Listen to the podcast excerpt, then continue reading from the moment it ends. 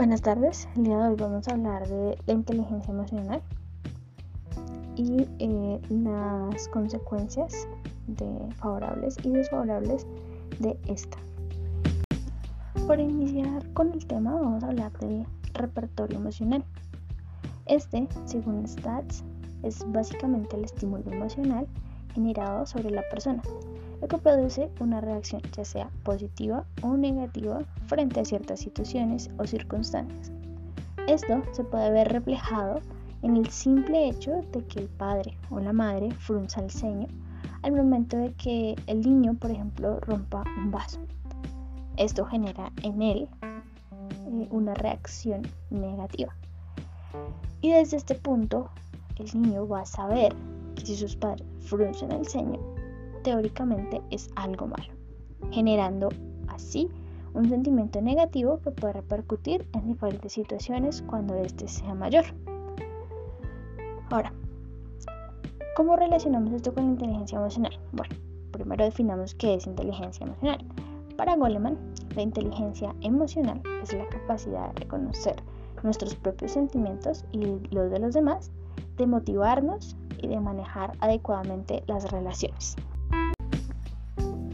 Basados en esta definición, se puede analizar la importancia de la inteligencia emocional en el ámbito laboral, académico y familiar, ya que este tipo de inteligencia no se basa en sí sobre el coeficiente intelectual, sino que se enfoca en la manera de manejar las emociones frente a diferentes situaciones, las cuales pueden afectar ya sea un puesto de trabajo o una relación interpersonal. En los tres ámbitos, la inteligencia emocional es muy importante, ya que ayuda a tomar conciencia sobre las emociones, comprender los sentimientos de los demás, tolerar las frustraciones y las presiones a las que se está expuesto todo el tiempo, acentuar la capacidad de trabajar en equipo, tener empatía. Estos aspectos son tenidos en cuenta según el libro La inteligencia emocional de Daniel Goleman. Si lo analizamos, es muy importante, en todos los ámbitos, ya que asegura cierto éxito en las diferentes situaciones, ya sea laborales, académicas, familiares, entre otras. Como consecuencia favorable tenemos que esta persona que sabe manejar o que tiene una inteligencia emocional alta puede tener, como dije anteriormente, cierto éxito en diferentes situaciones.